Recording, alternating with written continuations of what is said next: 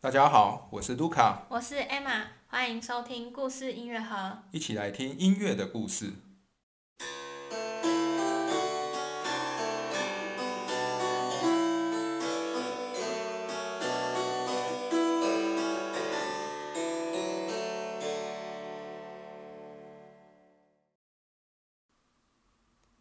今天是巴哈系列第十四集。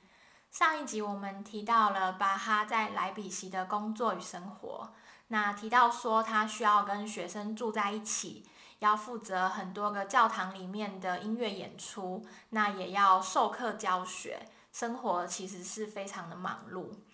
那同时我们在最后也提到，巴哈在一开始来莱比锡工作的时候，就跟这个莱比锡的市政府。签署了一份类似工作契约的东西，我们叫做十四点承诺。嗯，那这个工作契约呢，就会跟他后来在莱比锡遭遇到的一些困境有很大的关联。嗯，所以今天呢，我们就先来谈谈巴哈在莱比锡工作的前几年，他遇到了什么样的困境。没错，今天我们就要继续来谈谈一些巴哈在莱比锡的生活与工作，然后就会带到。他所在莱比锡遭遇到的第一个困境。不过在开始之前，我还想再重新提提上次说过的这个十四点承诺，就是呢，巴哈所签署的这个十四点承诺中，其实有许多对他本人人身自由的限制。这我们上次有稍微讲过。然后，比如第三点的承诺就要求巴哈呢，他本人在未经市长同意下。不得任意带托马斯的合唱团出城去演出。嗯，然后第十二点则要求巴哈本人没有经过允许，市政府的允许，他也不能随意离开莱比锡去其他地方。这个就是跟我们现在的宪法保障人身自由是完全不一样的，因为那个时代就是这样子。嗯同时，承诺第七点也要求巴哈说，他不得为，哎，不得随意的接受莱比锡大学的。工作与职务，所以简单来讲，巴哈是无法去莱比锡大学兼课的。那这三点，从这十四点当中，我特别提这三点，是因为这三点都与我们今天要谈的巴哈在莱比锡遭遇的第一个困境非常有关系。所以就希望大家先能稍微有印象。这样，好，那我们就拉回巴哈在莱比锡任职后呢？他在工作、工作与生活上曾经遭遇过什么样的问题？首先，第一个是巴哈在托马斯学校里面教学工作上的问题。之前我们在介绍托马斯学校这里面的结构时，主要就是讲到他们主要里面的学生就是合唱团的学生，就是这些祭品学生，然后巴哈会跟他们生活在一起。这大约每年有五十五位，可能有时候多，有时候少的学生呢。他们这些学生的授课一直是由两位老师来负责，嗯，这两位学校的老师就是学校的校长与学校的院长，也就是院长就是现在的巴哈。不过呢，理论上巴哈应该与校长均分授课时数才对啊，这在以以前是这样，而且他们教的项目也不一样吧。嗯，会有一些可能会有一些相关诶重复的，但是也会有一些不同的这样。然而巴哈上任的时候呢，托马斯学校的校长那时年纪已经非常大了，是一位老老很老的先生了，在体力上已经不像年轻人这么好了，所以他其实无法负担太多的授课，所以那时候的状况变成这样，就是学校里面过半的课程都必须由巴哈负责。嗯，简单来讲，就是超出他原本应该授课的时数非常多。嗯，所以这对一开始巴哈的工作一开始来说，他是非常的有压力的。怎么有一种欺负刚来的菜鸟的感觉？有这样的感觉，没错。不过呢，巴哈有一位人很好的上司，这位上司其实看到这样授课时数的问题，他就一直尝试想要帮学校增聘一位老师来帮助巴哈。不过，这个征聘的事情呢，一开始是遭到莱比锡市议会的否决的。不过巴哈的上司能持续帮巴哈的忙，一一来他去游说许多议员支持说我们来征聘老师，一来他还是有偷偷帮巴哈在前半年找一个老师来帮忙上课这样子。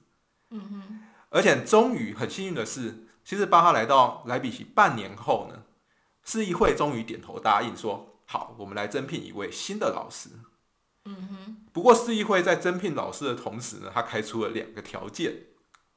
第一个条件就是呢，这一位新聘的老师如果因为生病生病而无法上课的话，那巴哈必须为学生补课，这是巴哈的义务。OK，这样还蛮能理解的啊，就是嗯，本来就是其实本来应该属于巴哈的工作，那我们已经帮你找一个老师来了，那万一有万呃麻烦的状况，你还是要负责嘛。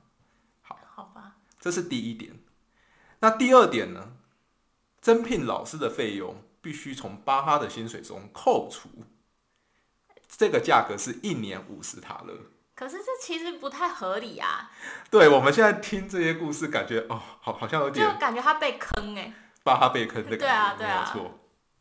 对，所以其实虽然说开出这两个条件，然后增聘老师的，好像应该能帮助巴哈解决他在学校过多授课时数的问题嘛。对啊，可是这件事情一开始的立足点就不是很正确的感觉。对，感觉上其实这应该是市政府要解决，或者是他们应该要请老校长多上课的或是换校长吧，对，但是没办法，因为校长他他人望很高嘛，所以他不可能随意被换掉，那就只能压榨刚来的巴哈这样子。好吧，剥削劳工的事情，古时候也就有了。对，不过现在问题来了，这一个从巴哈薪水中扣除的五十塔勒，到底是对巴哈来讲是多还少呢？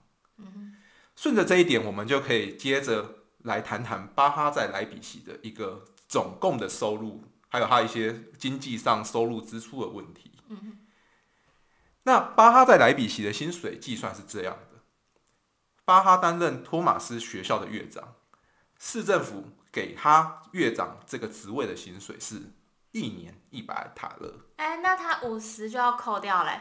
没错，这样听起来很可怕，就是他为了新聘老师，巴哈必须好像扣掉他一半的年薪去给这个老师。嗯不过，就像我们以前在巴哈第一巴哈系列第一集的时候，曾经谈过巴哈父亲的工作，就是在城当时那个年代，在城市里的音乐家们，他们的工作收入并不是只有账面上的一笔。所以也就是说，巴哈的薪水绝对不会只有这一百塔勒。那其实我们刚才上一集还有我们刚才前提有提到一些，巴哈必须为莱比锡其他教堂的仪式弹奏管风琴嘛。哦，所以你说的那个一百塔勒是只有他担任托马斯乐长的没错的钱的钱。嗯那巴哈同时他还其实是也是其他教堂的音乐总监，哦，然后这个音乐总监要负责一些呃礼拜仪式的弹奏嘛。那只要你有弹奏，你也会有钱这样子。嗯所以他光是其他的三个教堂、四个教堂的呃的礼拜仪式，他就多少能拿到一些收入。另外呢，巴哈也会为莱比锡的市民做婚丧礼演出，这个就是嗯当时城市里的音乐家一个婚丧礼对他们来讲是一个很重要的收入来源。嗯，那市政府会给巴哈一笔每年固定的的薪水给巴哈，然后让他为市民们服务，演出各种婚丧礼，这样子。另外呢，市政府也会逢年过节给予一些物资啊，比如说酒啊、木材啊、灯油啊，这听起来蛮像我们台湾以前以前有的什么三节奖金这样，哦一直有来的这个三节奖金。另外，巴哈会帮忙维护莱比锡室内的管风琴，这是有一点类似，比如报告说他管风琴有没有哪里坏了要去检修，因为他弹的人他知道，那这也都能获得费用所以这一大堆零零总总费用加起来，然后我们从巴哈的信中他自己曾经提到，他一年的收入在莱比锡是大约七百塔勒的。哦，有那么多。对，其实那那这样子，他要付五十塔勒出去，还可以接受吧？对，听起来还可以。如果说一年拿了七百，那他为了呃付新增的老师费用五十，听起来也还可以啦。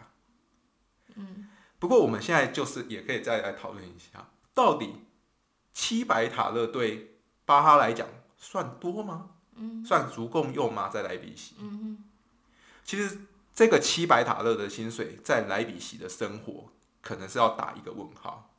嗯因为我们可以先相比一下，就是巴哈之前的工作，前一份工作在科登，在科登这一个比较小的城市呢，巴哈是一年可以拿到四百塔勒的。嗯哼，那这一次他搬来莱比锡，莱比锡在当时是一个很重要的商贸大城，就嗯可能比比比较想象就是巴哈可能就是跑到了台湾的台北这样子担任一个工作一样的。那他到这个大城市，他只多了三百塔的，其实并没有很多，因为物价那些都比较高吧。没错，生活费用应该会比在科登还要高很多。嗯这是一个重要的点。另外呢，同样是大城市的乐章啊，巴哈在莱比锡拿的薪水，其实相较于当时在汉堡与德勒斯登是比较低的。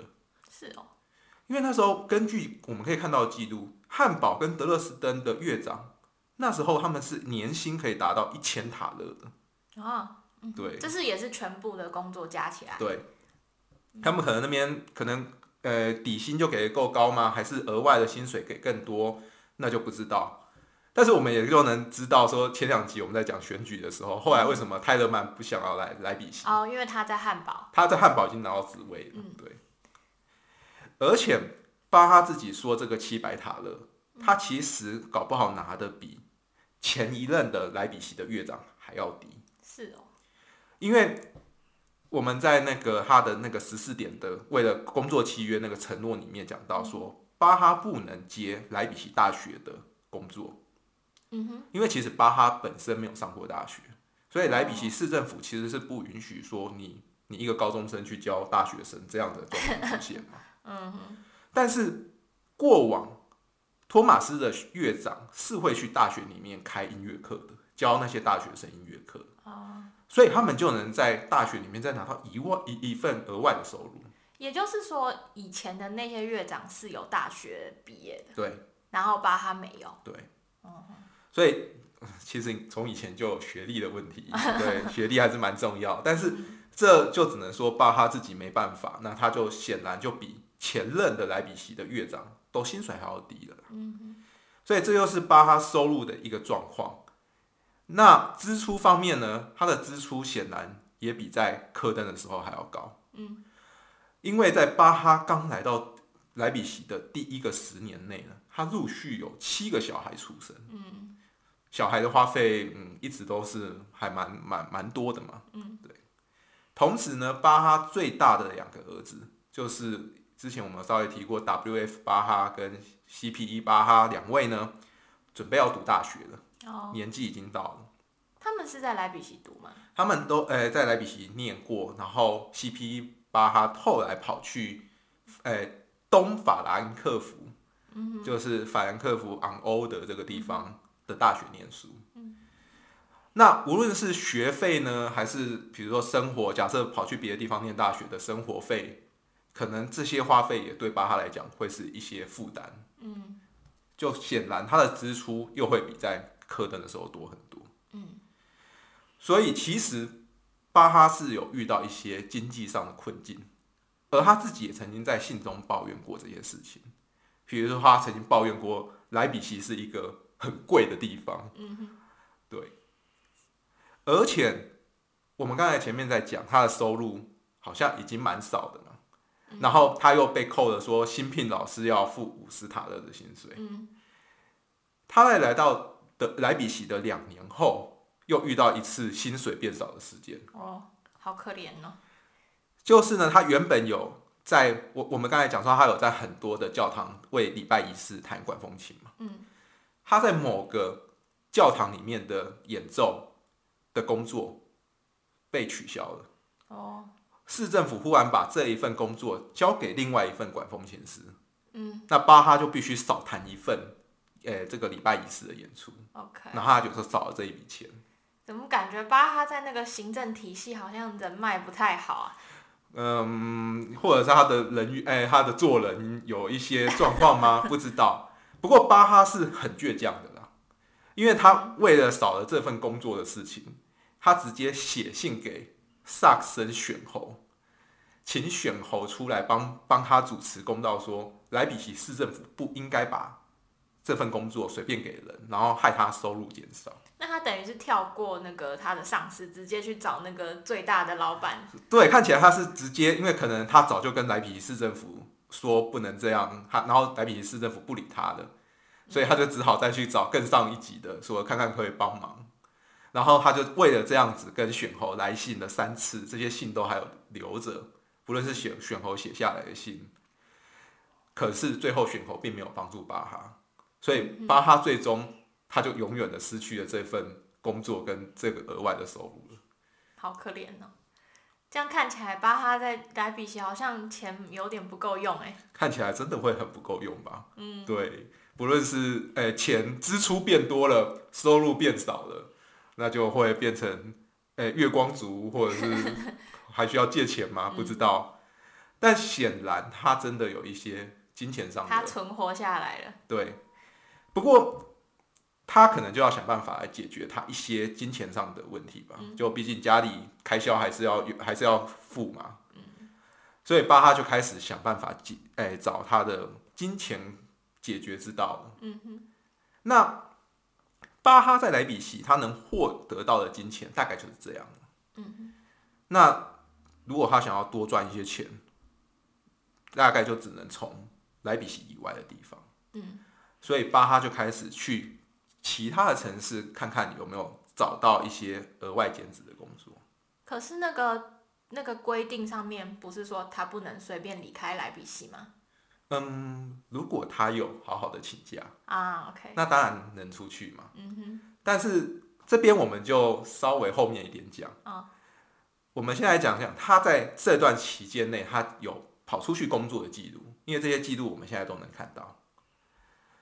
首先呢，巴哈。最常诶出去工作的地方是他回去他前雇主，就是科登那边去表演。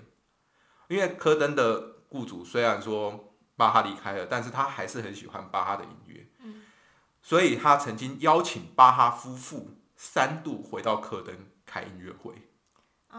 而且曾经有一次给了巴哈一百塔勒的演出费。一次啊？对。所以你可以想象年薪的七分之一就这样赚来的。算是蛮蛮划算的。然后，其实一七二五年的时候呢，巴哈也曾经到德勒斯登开过一场管风琴音乐会。嗯。然后一七二九年的时候呢，巴哈曾经受邀至莱比锡附近的一个城市，叫做魏森菲尔斯。这个城市有一个公爵，那时候那个公爵他生日，他们聘请了巴哈为公爵嗯谱写一部。生日清唱剧，然后巴哈再亲自去那边指挥演出这部清唱剧，而这一个剧呢，其实应该也是帮巴哈赚了不少收入啦。嗯，对。而紧接着也是一样，在一七二九年呢，科登的那位前雇主里奥波德，巴哈的前雇主，他过世了，而科登那边呢，就请巴哈回去为哎里奥波德的丧礼进行演出。嗯。同时，巴哈也为了这个丧礼再谱写一部那个哀悼情唱剧，所以这些到外面去表演的的收入，其实应该是帮助巴哈不少。嗯，这些是音乐演出的收入。另外呢，巴哈他还有一个能力，就是检测管风琴嘛。那莱比锡他挂着莱比锡托马斯教堂乐长的头衔，当然是在莱比锡周遭是名声算响亮的。那其莱比锡周遭的小乡镇就可能邀请巴哈去那边帮他们测试他们教堂的管风琴是不是有问题，弹起来好不好听。嗯，那巴哈就会帮他们写成一份报告，指出说，OK，这个管风琴可能太老了，可能键盘触键不好弹，可能声响有问题，可能有音不准的问题。嗯，然后把这份报告交给那边的市政府或教堂之后，他们就能找人来维修嘛。嗯。那巴哈每一次去这些城市呢，当然小乡镇呢，那些地方也会给他们金钱，对，因为他要这个是他一个工作，所以他就有钱拿嘛。所以这些林林总总其他地方的工作，当然是能为巴哈带来不少的钱呢。但是我觉得他在莱比锡，就是听上次讲起来，他其实蛮多工作的，就是在莱比锡本身就有蛮多工作的。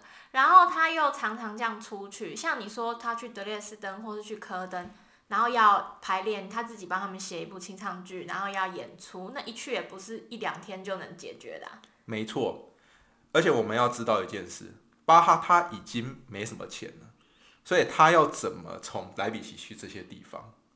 他该不会走路吧？对啊，因为他没有钱再聘马车来载他哦，们、对，啊，马车很贵。马车很贵，在那个年代，所以他当然都是走路去这些地方，然后再走路回来。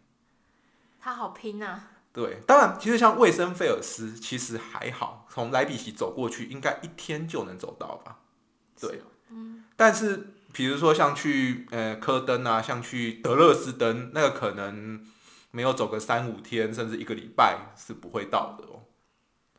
所以看起来巴哈为了这些工作，势必得要嗯常常不在莱比锡哦。对啊，光是走过去走回来就很久了。对，所以这些我们刚才讲到这些状况，就导致了他后来发生的一件事情，就是可以从记录上看到，莱比锡市议会针对巴哈在巴哈所做的乐长工作做出批评。嗯，而这就是我们今天要讲的，他在莱比锡遭遇到第一个的困境，嗯，是一个很艰难的一个时刻。对那事情是这样的，我们刚才讲到了巴哈他在莱比锡已经有够忙的工作，就算是新增的一个老师来帮忙缓解他的授课时数嘛，但是他还是得要有很多教堂的工作、婚丧礼的工作嘛。可是他钱不够，所以他只好想办法跑去外地。可是我们刚才一开始又讲到说，莱比锡市政府有规范巴哈不能任意离城。嗯，那我们当然要问呢、巴哈每一次离开莱比锡去其他地方工作，他都有确实的请假吗？嗯哼，这个我们可以打个问号，搞不好他有时候忘了，或者他有时候偷懒，而且有时候他可能说我五天就回来，然后就超过。啊、就跟他以前在阿恩斯特一样，对，这是有可能的。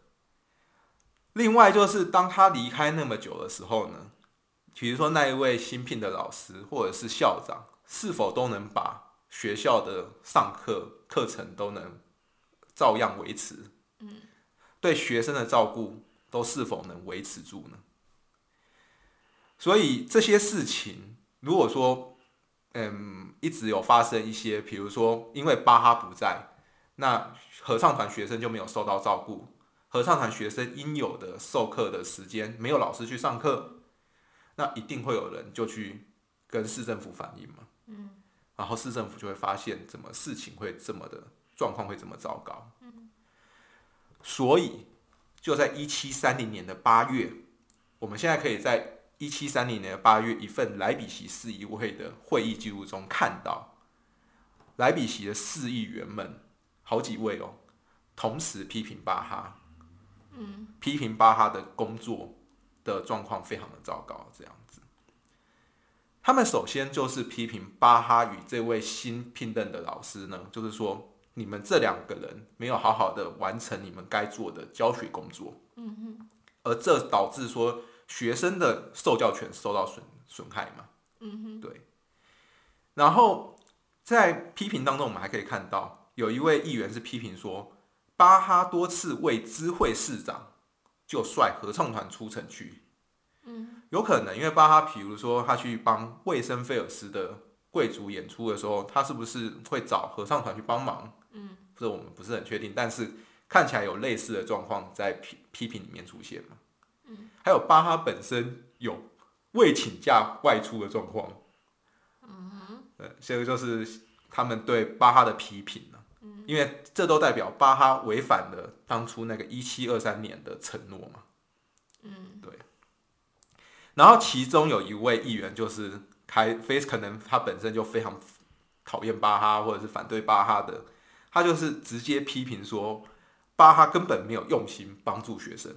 嗯而且他根本没有用心在他的乐长的工作上无所作为，嗯然后甚至批评巴哈说：“你巴哈本人工作做不好，也不来跟我们市议会解释，这根本是对我们的一个侮辱。”这样子的，他的口气是这样子的，所以就可以看出那时候在议会里面的状况，议员们大概都是比较不支持巴哈的。嗯，甚至连我们之前在选举篇曾经讲过，一七二三年有一位叫做朗格的议员是非常支持巴哈的。嗯，但是呢，在这一次的议会会议里面呢，他也出来批评巴哈。嗯，那就可以知道这很很严重啊，就是巴哈根本就已经被市议会认为你怠忽职守，嗯嗯，你错误一堆这样子。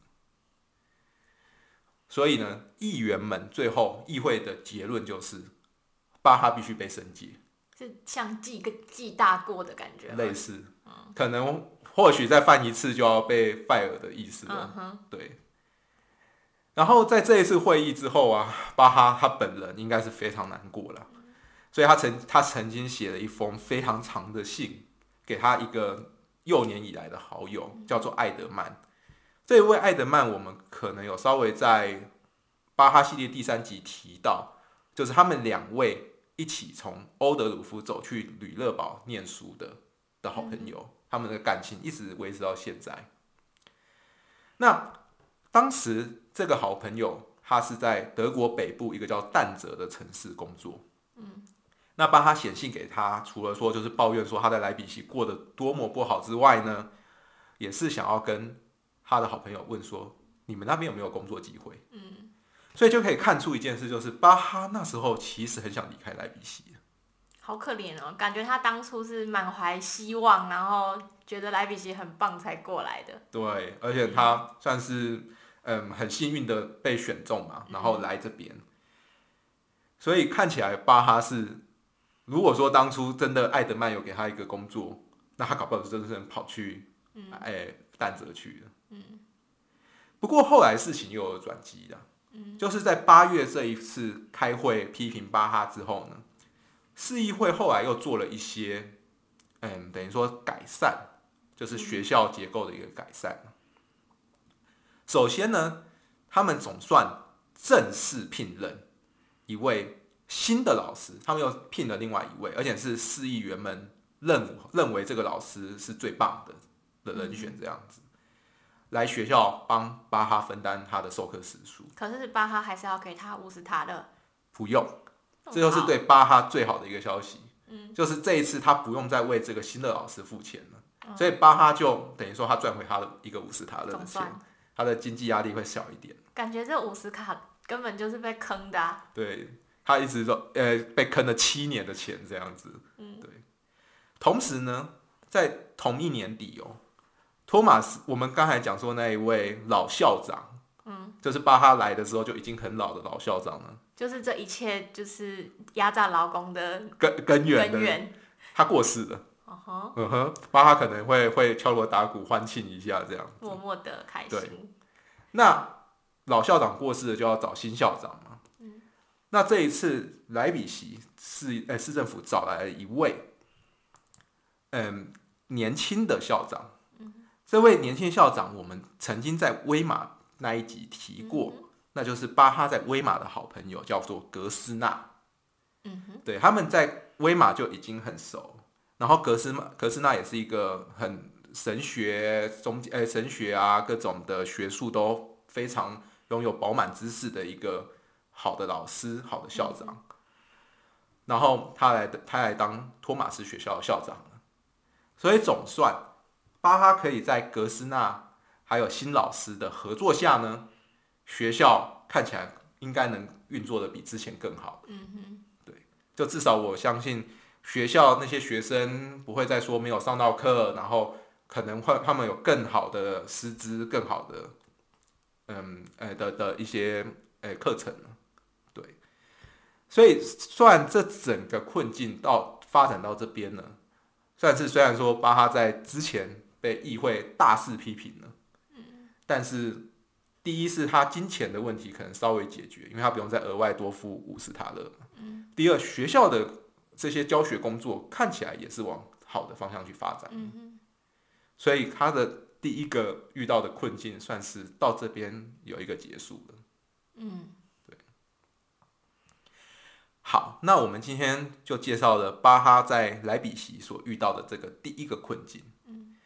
那我们就可以看到说，嗯，他一开始在莱比锡过得并不是怎么顺利嘛。嗯，但是我很希望是大家能把这个故事呃稍微记下来，因为当我们将来讲到巴哈的青藏剧作品的时候，会发现巴哈就是在这段最辛苦的时间内完成了他那段那那套非常重要的教会清唱剧作品。就是在这个从一七二三到一七三零年之间，其实主要就是这中间有四年，他花了四年写了这将近两百多首的清唱剧，嗯是教会清唱剧，也是他现在非常非常重要的作品。这个整套的教会清唱剧呢，我一定会在之后开一集甚至两集来讲，都讲不完的一个很重要的作品。那我们就可以，如果说再配到时候我们讲这部这些作品有多么的重要，多么的嗯嗯具有影响力，我们就可以看到说，他是在他可能，他是在他嗯人生当中感觉是最不顺遂的一个时段之一。嗯，反而出产了很多重要作品。对 OK，有一一种类的人就是这样子。对他的呃，或者是有一些人的故事中，嗯我们就能看到这样子的一个在像是在逆境中有一个更强大的发挥这样子。嗯哼，